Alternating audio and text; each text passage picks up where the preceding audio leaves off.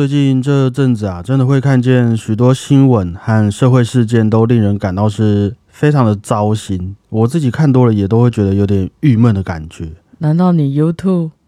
我我没有 YouTube，我没有 Me Too。啊，我觉得好像很意外，但好像又不意外。觉得人真的不能做坏事。对，其实包括各种议题都是啦。那也因此，今天我们的内容呢，我就想说，希望可以呈现一个稍微柔和一点、温暖一点的氛围。那么，我们今天要做的事情就是道歉，但不是那种形式上的道歉哦，而是真心诚意的、诚实的来为以前的那些行为举止道歉。至于要道歉什么，我们待会再讨论啊。不过，就你目前的立场来看啊，最近这一阵子。应该也都看过各种不同的道歉的嘛？那在你心目中会觉得，对你来说有诚意的道歉，会让你这个人觉得，哎呦，这个道歉是有效果的。通常会具备哪一些元素，或是他应该要给你怎么样的感觉呢？我觉得，不管是演艺圈或政治上面，这两个通常是我们看到新闻里面最多需要道歉的地方吧？是的，没有错。我觉得第一个很重要的态度就是不要不出面哦，至少第一时间是第一个出来面对的当事人这样子。对对对，无论对或错，因为你如果不出来，很明显就是哎，你干嘛做贼心虚哦，在准备什么东西之类的。对啊，因为这会很令人匪夷所思。嗯哼。然后第二个应该就是把事情的来由说明清楚吧。啊，这个是大家一直最好奇的事情。就不论你对或错，我觉得要跟大家交代好是很重要的事情。其实我的感觉也差不多啦，就是如果是我来说的话，诶，别的不敢说，但是道歉这件事情，因为我自己就好像还蛮有经验的。我觉得主要也是因为我以前做过比较多需要道歉的事情啊，所以我就自己有蛮多亲身的经验。应该不是什么值得开心的事，不过就是包含我的一些。作为啊，我得到人家的反馈，我就会觉得说，一个有诚意的道歉，应该就像你讲的，一定要先说明清楚，他今天到底是为了什么而道歉的。嗯，到底他知不知道自己做了什么啊？知不知道我们在气什么啊？有没有站在一个那种一点点的受害者的角度也好？就比如说我今天呃外遇好了，我外遇，身为你的朋友，你应该也会觉得哎有点错愕吧？呃，会。还是不意外，应该不至于吧？应该是会有点错愕的。啊，这好难讲哦。就是身为你的好朋友，你如果外遇，感觉好像可以体谅你，可是又 怎么可以体谅？不是啦，我是说今天啊，我们这么亲近，感觉可以体谅你，因为压力或者是什么，可是又会觉得你这样做不好。我觉得这有时候其实蛮考验人的。但无论如何啦，这一件事情都会对我的对象还有。譬如说，像我们现在所有听节目的朋友们，多多少少大家都会受到影响，会受到一点伤害嘛。毕竟我们平常营造出来的形象就不是这一种人呐。哦。那多多少少你还是会有一个，哎，我怎么好像被欺骗了？怎么好像突然人设崩坏了的这种感觉？这不该做的事情就不好，就不要做。会会会。对，然后甚至你可能也要跟我一起道歉。如果万一真的这些事情发生的话。哦，是我的疏忽，我纵容你去外遇。对啊，对啊。那如果哈，这个时候我们在这个道歉的场合上，啊，跟大家讲说啊，这个很抱歉让大家失望了，未来呢，我一定会再成熟一点，不会再犯了。这样子的答案就会是我比较不喜欢的听到的道歉啦，就会让我想到说，你什么关键字都没讲到，哦，然后导致说我也没有描述心目中的这个认知的话，那。我们要怎么知道你到底是答应我们说以后都不会外遇了，还是以后外遇会再小心一点，不会再让大家发现了？哎，呢，就是到底是什么呢？就会让我有这种感觉。应该大家都听过很多类似这样子的道歉，就是我不知道这样做你会不开心，而不是说真的有认知到我对你做了错的事情。这我觉得是两回事啦。起码大家要先站在同一个立场啦。如如果我不开心的是这个，你去道歉另外一个，那感觉就没有什么聊下去的意义了。嗯嗯嗯，这样子道歉完也不会这样子结束嘛，至少要提出一个算是补偿的措施。今天我做错事了，那我要如何去承担这个责任，去修复那些不管是实质上或是心理上的伤口，比如说我像刚刚那样外遇了，那我接下来要不要亲自去上相关的那种婚姻智商课程啊？开始学习怎么样对大家诚实啊，或者说对外啦，可能把这个节目接下来的收益都捐给家庭相关的社会福利机构。哇，那至少是这样，就是我要去当这个主动去愈合这个伤口的那个人呐，不然就这样子讲讲，像你说的，好像也没什么意思。就讲一个道歉，然后就继续做你想做的事了。对啊，就好像我们会看到那种真的出事了啊，就辞职下台负责。那问题还有解决吗？啊，有建立更好的处理方式吗？不确定嘛。这个辞职下台的一个方式是怎么来的？这个应该有点算是他们的，我们就以譬如说官员来说好了，应该有点像是他们的一种职业道德。就今天我这件事情没处理好，是因为我的能力不够嘛？那我没有能力做这件事情，那我就辞职。但是好像我们也没有去督促一些更有能力的人去上台啊，或是说，好像也没有建立更成熟的 SOP。至少这样子可以解决这个民怨。这我们的文化从以前就这样子了。那这样子下来，大概就是我啦，自己会愿意试着接受的道歉。这样你有体会到这种感觉吗？其实跟你蛮类似的。对啊，对啊。好，那因为接下来就轮到了我们正式的道歉时间了。我们的节目内容，待会我想说可以分成三个阶段。第一个是我们要互相讲出一件要向对方道歉的事情。那第二个是我们要讲出一件想和其他人道歉的事情。那最后是我们要来帮音乐家们来道歉。那在这些案例里面，我们就先来分别充当自己是站在这个对立面的，就我们都是那个要接收。对方道歉的人，而我跟你讲完故事、道完歉之后，然后你来告诉我，假设你站在对方的心情，你会不会愿不愿意原谅我的这个道歉啊？接下来的处理方式这样子啊，我也会看状况要不要原谅你啊。这个会有什么惩罚吗？不会，不会有惩罚。虽然我不知道是不是这样用啦，但是今天应该会很像是那种互助会的感觉哦。我们都会有后悔嘛，都会有那个年轻的时候啊，那。希望啦，可以带给大家一个温馨的疗愈的时光，这样子，我们就诚心的一个这个谦卑、谦卑再谦卑的这个心情。好，那就开始准备今天的道歉喽。好，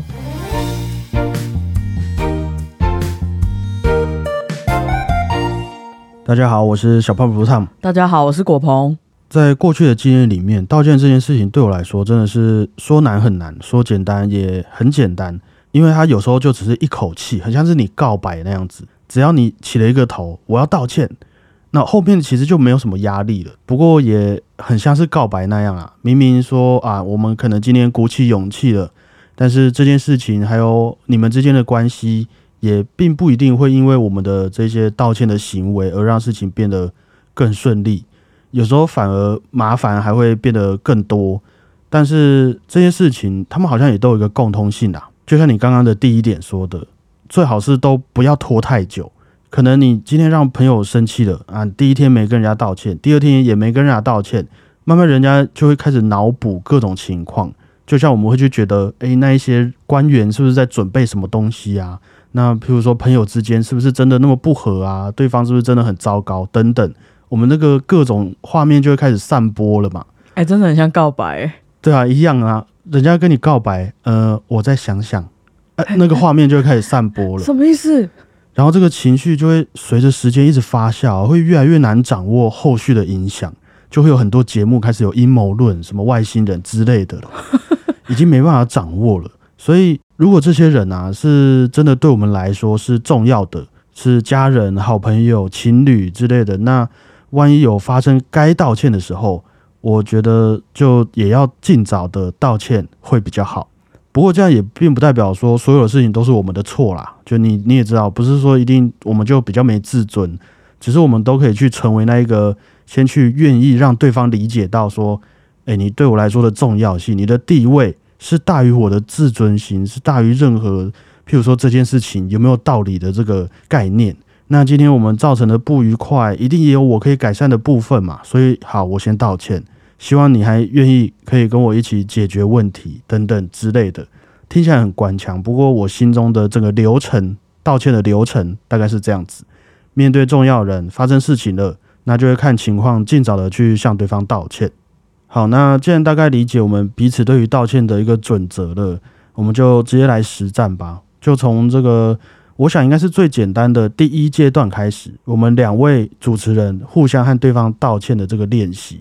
那我是想说，我们也认识很久了，所以真的要找到要道歉的事情，应该应该也事情不太大了。所以你要先跟我道歉，还是你想先听我道歉？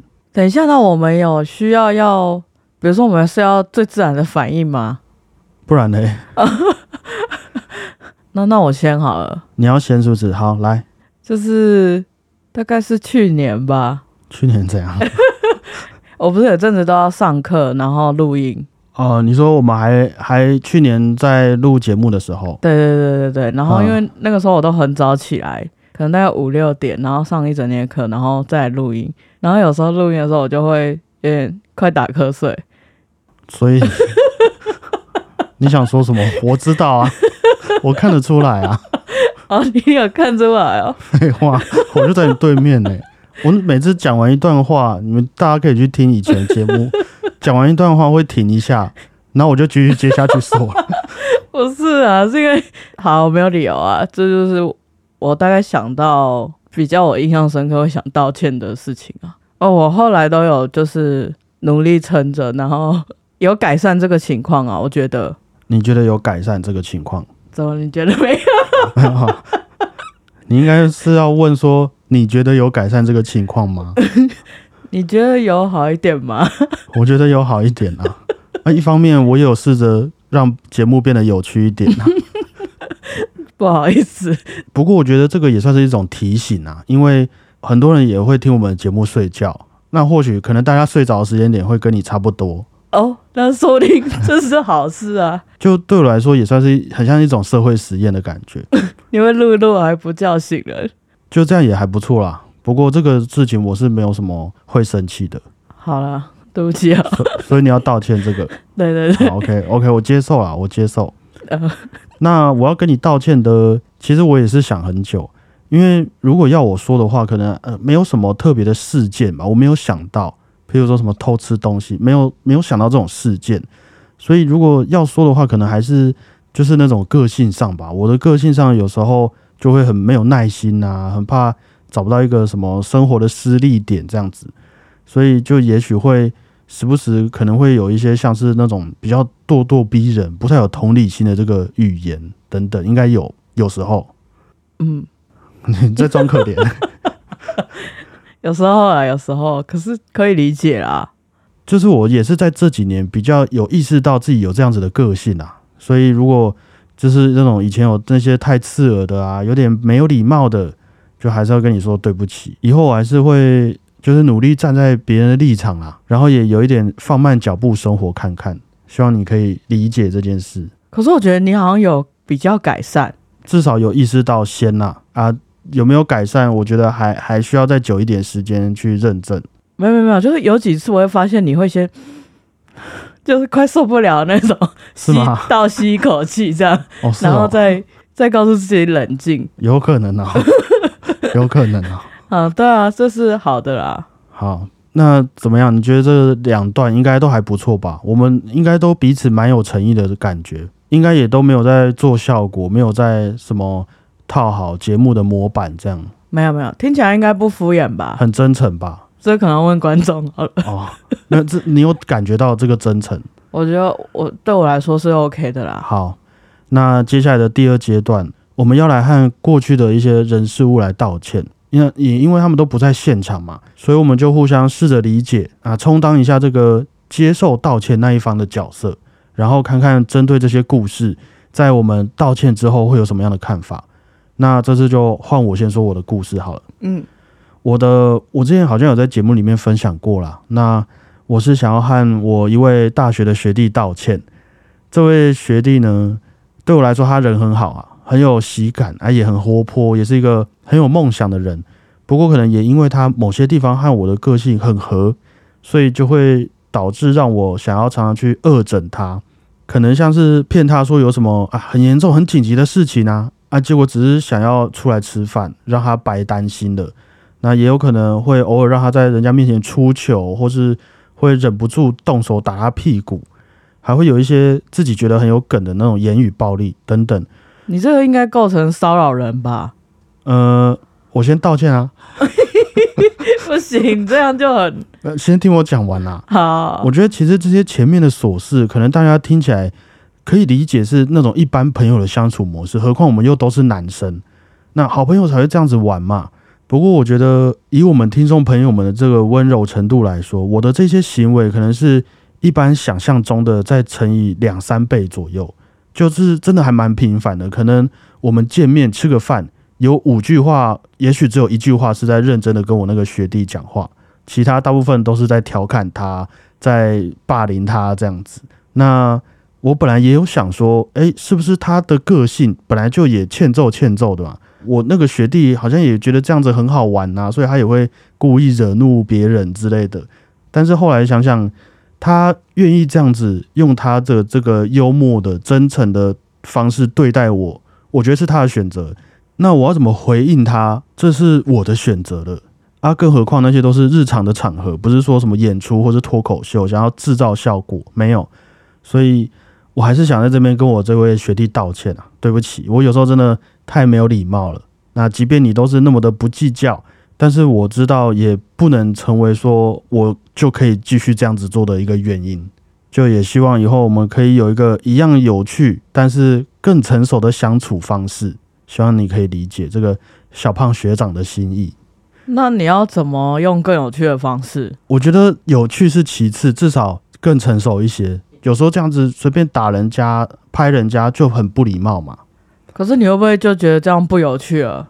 有可能，但是至少我必须也要让人家处在一个舒服的状态。我觉得这是前提。至于什么有趣，我们可以再慢慢研发出来，没有关系。我觉得他会不会觉得，哈，你小胖，你是不是觉得我不好玩了？你不，你不喜欢我了？那我们再讨论啊，那就先大家讲好，怎么样可以，怎么样不行啊？不然你说真的，有时候就像这次的这种案件呢，我可能虽然是男生，但我有没有可能不小心的就骚扰到他了，让他心里面觉得过不去了？那我至少要避免这些事情发生啊。这是的确啊，我觉得人有时候很难捉摸。对嘛？哪天他心情不好跟你计较，你一定会后悔啊！我干嘛多打他屁股一下？对啊，那至少我必须要先有一个让他愿意说出口的这个空间，对待我的这个朋友圈这样子。嗯，那怎么样？我这一番道歉应该，我觉得很感人吧？我是觉得那个学弟应该听到会哭哦。有可能？那你怎么看？如果你是那个学弟，然后你以前都这样子被我欺负，其实我一点也不 care 你以前那些欺负，但是。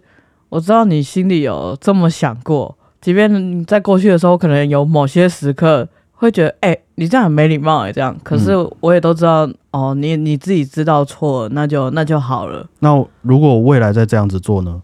当然，我也没有办法阻止你，可是你要自己警惕你自己啊。就等于说，既然我们都理解这是一个不好的事情，以后你要这样子，你也要为你的行为负责啦。对啊，对啊，我哪天可能心情不好，然后你还是像原本那样玩。你可能会觉得明明也是我们之前也都这样玩，嗯，可是那天就偏偏我心情特别不好，然后你还惹我啊，可能做出他也会后悔的事，你就也不能计较。哦，我懂了，我懂了，对，可以理解。不过这个道歉就还是算接受，接受啊，接受。好，OK，那换你。我想道歉的是，我也不知道会不会有回应的一个道歉呢？我我回应你啊。哦，好，就是以前我在高中在念书的时候，然后我们的班导师。其中一个班导师，他都讲话很酸，嗯，就是说，那你现在不念书，你是要考到那个念到一半会倒的学校吗？嗯，然后我都会闹他说，对啊，然后那个老师其实都很看好我，然后也对我很好，帮我想了很多办法，还帮我找其他老师上课这样。嗯，可是我每次都就是对他态度很不好啊，都在敷衍他这样，但是我都有看在眼里啊。啊，后来我就顺利考上还不错的学校，嗯，然后但是他就是好像身体不好，然后后来也不知道是平安还是不平安，这样没有什么下文了。对对对，然后我就一直觉得对他很抱歉，老师对不起。啊，有想要怎么做吗？这个后面的解决方式，可能如果再看到他，我就会跟他讲，哈，对不起，我当初真的太屁了。啊，如果没有看到他呢？对你心里面，你要怎么看待这段缘分呢？你觉得老师可以接受的？我觉得在往后的道路上啊，在那件事情之后，影响我蛮大的。对于之后也是有教学生什么的，我都会想到这件事情，然后就会觉得学生很坏或很皮，你还是要好好对待人家。等于说也有在你心里面埋下一个算是好老师的种子吗？嗯，是吧？不过我觉得他会愿意这样子对学生，他已经有做好心理准备了啦。所以我觉得，如果我是那位老师的话，我应该也不会跟你计较。那反而你现在可以有这样子的一个心得感想，然后继续发酵出去的话，然后有可能成为人家口中的下一个好老师的话，应该就会还蛮值得的啦。啊，希望那个老师也这样觉得，我是不知道。好，那这样下来怎么样？这第二阶段应该还不错吧？在这个公开的网络平台，我们可以这样子拿出这种真诚的心意，应该值得鼓励一下吧？嗯，刚刚一度有那种告解的感觉，有真诚到。嗯，好，那接下来就要进入今天的正题了，回归一下我们的这个本业。据我所知啊，在整个古典音乐的历史里面，虽然以前。我们的课本上都没有什么提到，不过这些音乐家们吼，他们平常也都是在吵来吵去、骂来骂去啦。像是圣桑创作《动物狂欢节》的那位作曲家，他就好像有曾经表示过说，德布西的作品他觉得很暴力、很野，没有没有什么质感啊，所以德布西后来就也不太喜欢圣桑，然后好像他们两个也都跟拉威尔没有很好。虽然他们都是法国人哦，但是好像都还蛮喜欢呛对方的。像拉威尔就有说，因为圣桑以前有参加过法国和德国的战争，在十九世纪的时候，然后战争结束之后，圣桑就开始很积极的来推动法国的音乐。那后来拉威尔就说，圣桑这位作曲家还不如好好的去帮人家制作那个用来打仗的弹壳，这样子对我们的音乐环境来说可能会更好。就嘴他这样，对，就直接嘴他，就他们都很呛啦。好像还有那个理查史特老师说，荀白克这位音乐家，与其呀让他在稿纸上面乱画乱涂，还不如让他去外面铲雪。就是就是有这些评论。那我们接下来要讲的这两位作曲家呢，两位金牛座的作曲家，也是一直在吵架，布拉姆斯和我们的柴可夫斯基。但是要说吵架好像也不算了，比较像是布拉姆斯单方面的被柴可夫斯基嫌弃。不过他们两个的渊源哈，可能要先从布拉姆斯这方面开始说起。布拉姆斯其实算还蛮站在这个风口浪尖上的。如果各位还记得他的故事的话，因为他毕竟在当时的人们眼中是被当成这个贝多芬的接班人，传承贝多芬音乐传统的这个新希望。但是在这个立场上，像是李斯特、华格纳。这些音乐家的看法就不太一样了，他们可能会比较倾向于去认为说是贝多芬开创了接下来的这个时代，那我们要继续的在音乐上去做突破啊，把贝多芬的精神给延续下去，所以也就让他们的品味是，我觉得两边是越来越分歧啦。布拉姆斯会在李斯特的音乐上不小心睡着，听的这觉得很无聊，那李斯特就也有表示说，布拉姆斯的音乐是很标准、很干净。但是没有办法让人家兴奋。然后布拉姆斯又说，李斯特的音乐作品就像是瘟疫一样，会腐化年轻音乐家们的心智，有点像是我们现在在看抖音歌那个样子，觉得莫名其妙啊。这个时候华格纳又跳出来也说，啊，这个一直以来犹太人霸占了我们的音乐圈呐，我们不能再像以前一样重蹈覆辙了，等等的这种会造成不同乐派支持者吵架这种文章。那布拉姆斯既然是传统贝多芬派的指标人物，自然也就要一直承担这些风波啊。即便后来布拉姆斯的许多作品哦，也是让不同派别的音乐家、评论家都觉得，哎呦很不错，布拉姆斯其实很厉害。但好像也还是没有舒缓这个理念不合的状况啦。于是这些事情就也都传到了世界各地的音乐圈。柴可夫斯基就也在他的家乡看到了这些文章。也听了布拉姆斯的作品，哇，他就觉得布拉姆斯实在是哈没有什么天分啊，在音乐里面这样矫揉造作，又没什么巧思，实在是没什么好听的。我给你一个一颗星的分数，我觉得不行。但是很有趣的是，他们在信件上都写得很凶啊。然后大概过了十年吧，彼此都也累积了不少的经典作品之后。柴可夫斯基有一次在欧洲之旅的时候，是当面见到了布拉姆斯，有点像我们平常在网上嘴炮，然后就现实生活中见到了。啊，据柴可夫斯基的描述，哈，当天他是去参加了一个晚宴，发现有人正在排练布拉姆斯的钢琴三重奏，而且这个弹钢琴的人啊，就正好是作曲家布拉姆斯本人。我也是好，终于见到了他。布拉姆斯看起来矮矮的，头发蓬蓬的、白白的，还留着厚厚的胡子，给人的感觉非常和蔼可亲，而且相处起来也真的很幽默。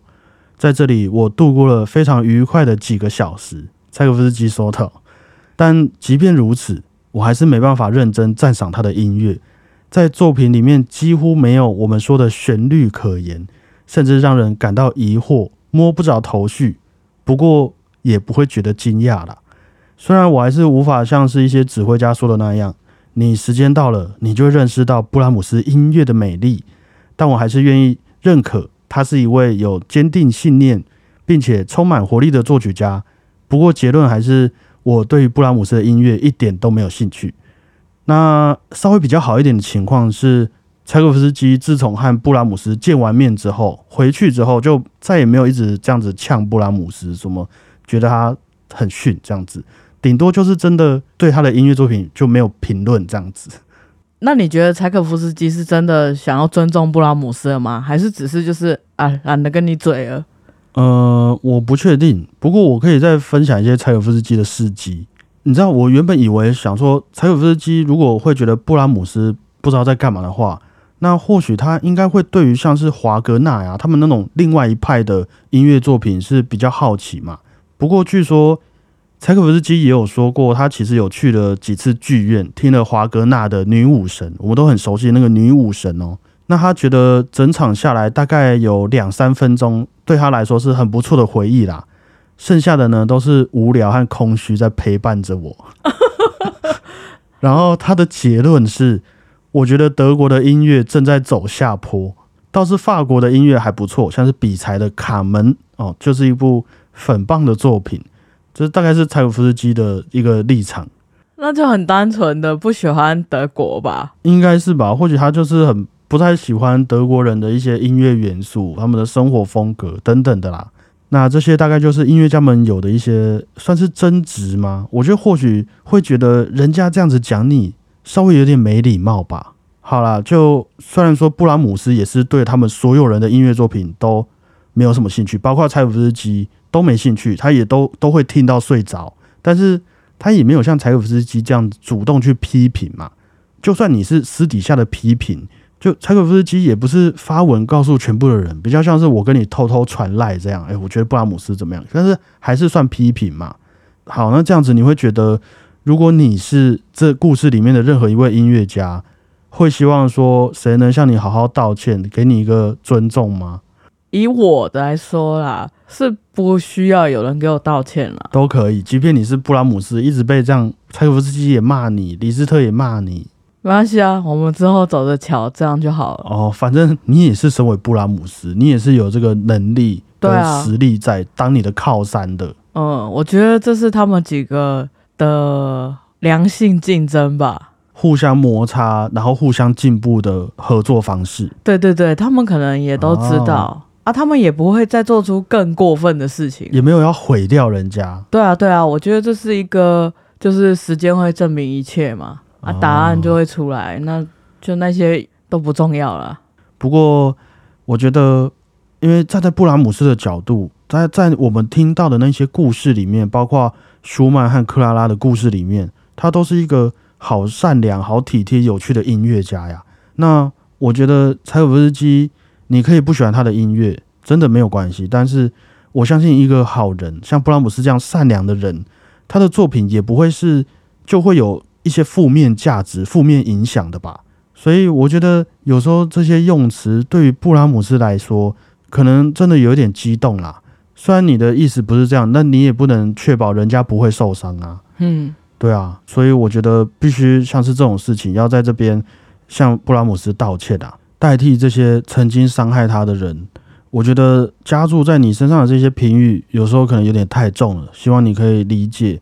像是柴可夫斯基啊，他们可能有点求好心切，那也希望你可以体谅当时的人们有点过于排斥这些传统的氛围，然后跟你说一声对不起啊。但是我觉得至少现在大家听到你和克拉拉还有舒曼的爱情故事，就蛮多人都是支持你的嘛。嗯，希望有这样子可以给到你安慰。那如果你是布拉姆斯的话，这样子的一个论述，你会比较舒服一点吗？我觉得多少都会啦，就是至少有一个人理解了这样，那么感人呢。可是哦，我刚刚突然想到啊，那今天再给你一次机会，你是柴可夫斯基，你会怎么跟布拉姆斯道歉呢？你说好，譬如说我前面都在骂他，然后我跟你见面了，嗯，我可能就会直接跟你讲说，呃，因为。先前我曾不了解你是怎么样的人，然后我看到那些杂志上、网络上面的评论，就是我统称啊，都对你来说是一个很负面的风评。那我身为一个这个在当时有头有脸的音乐家，有时候好像也必须要给出自己的意见，那多多少少会有一点偏颇，有一点不中立，有一点没有站在各方的角度去探讨这件事情，我觉得是一个我的疏忽啦。我不应该就这样子断定的用这些词来形容你的作品，即便我们有不同的创作理念，好不好？但是我相信我们还是可以一起打造这个时代的这个音乐价值啦。后面结巴结巴的是不想，因为我知道柴可夫斯基有他的坚持，这是一定的。嗯，他不可能就真的去加入布拉姆斯啊，所以我觉得。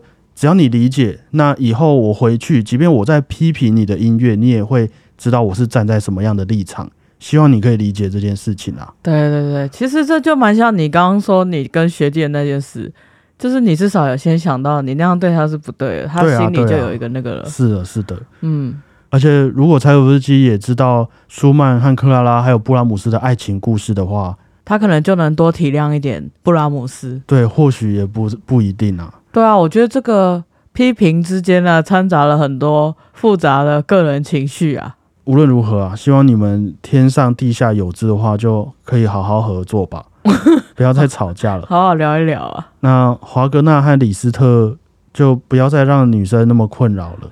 我觉得他们是属于要好好爱惜自己羽毛的那那一些音乐家们。比如说到现在的话，他们就会被爆出来，对，会被爆出来，这么严重。今天这样一整集下来啊，有觉得道歉其实好像没有那么羞耻的感觉吗？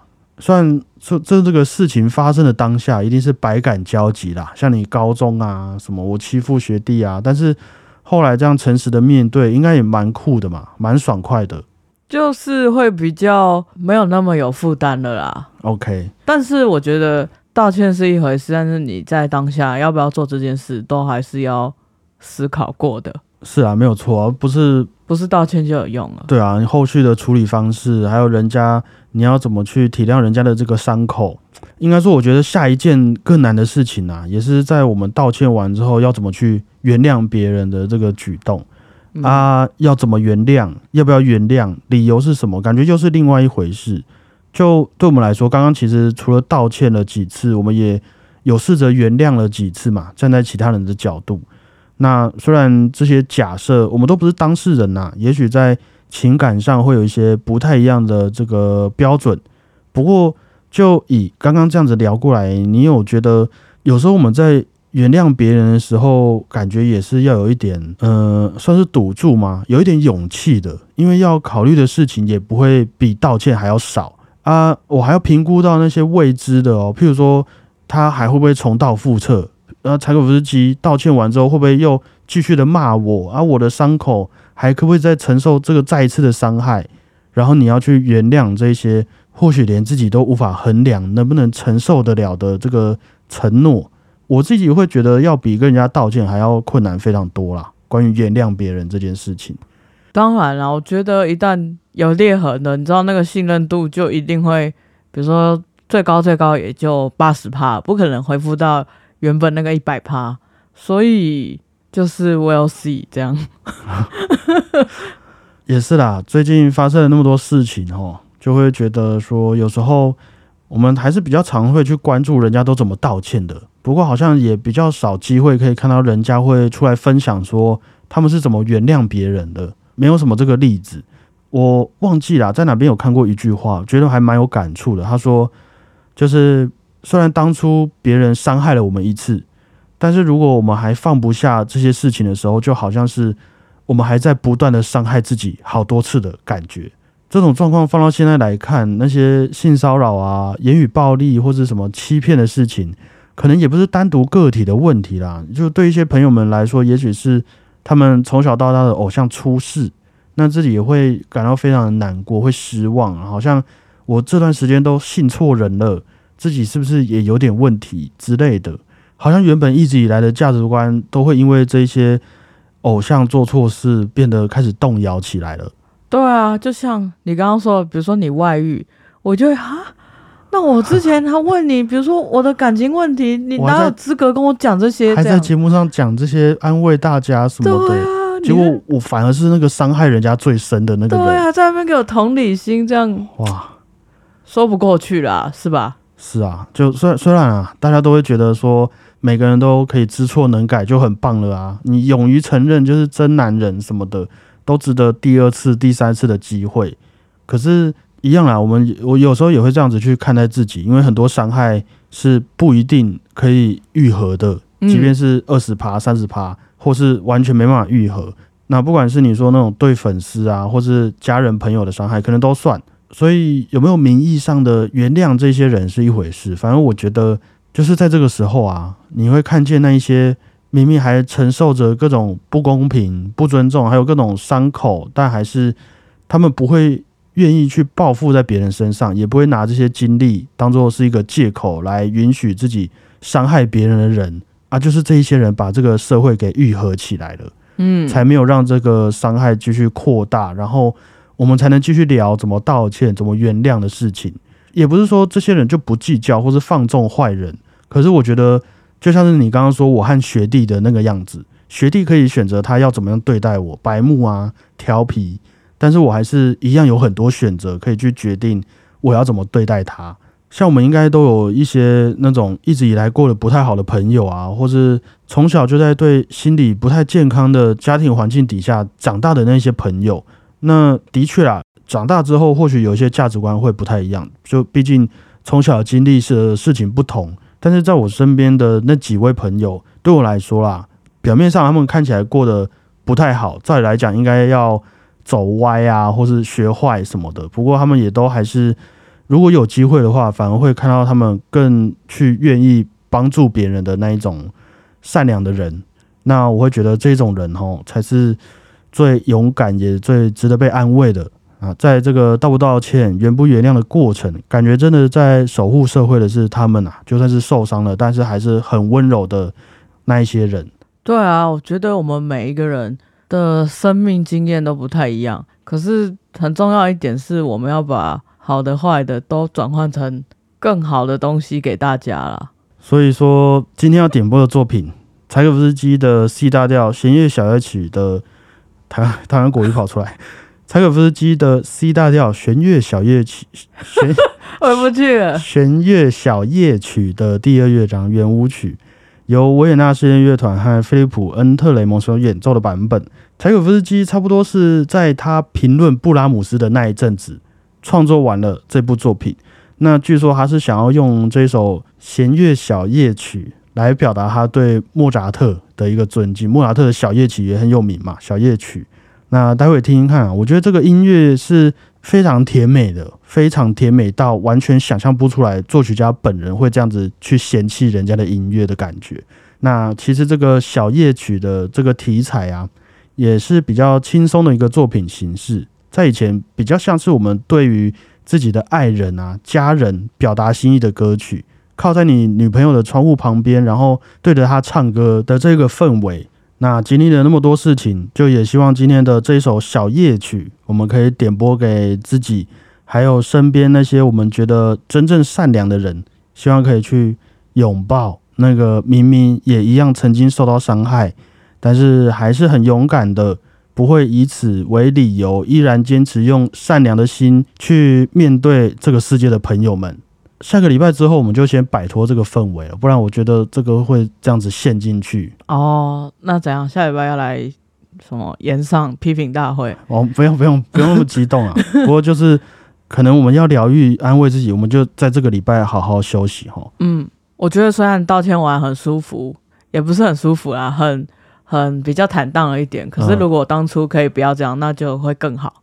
在这个道歉的过程，也会警惕你以后不要再做出那些需要让你道歉的事。嗯，对。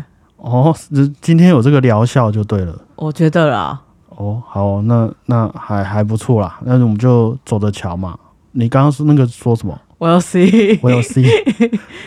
感谢各位，我是主持人小王不烫。谢谢大家，我是果鹏。大家再会啊，拜拜。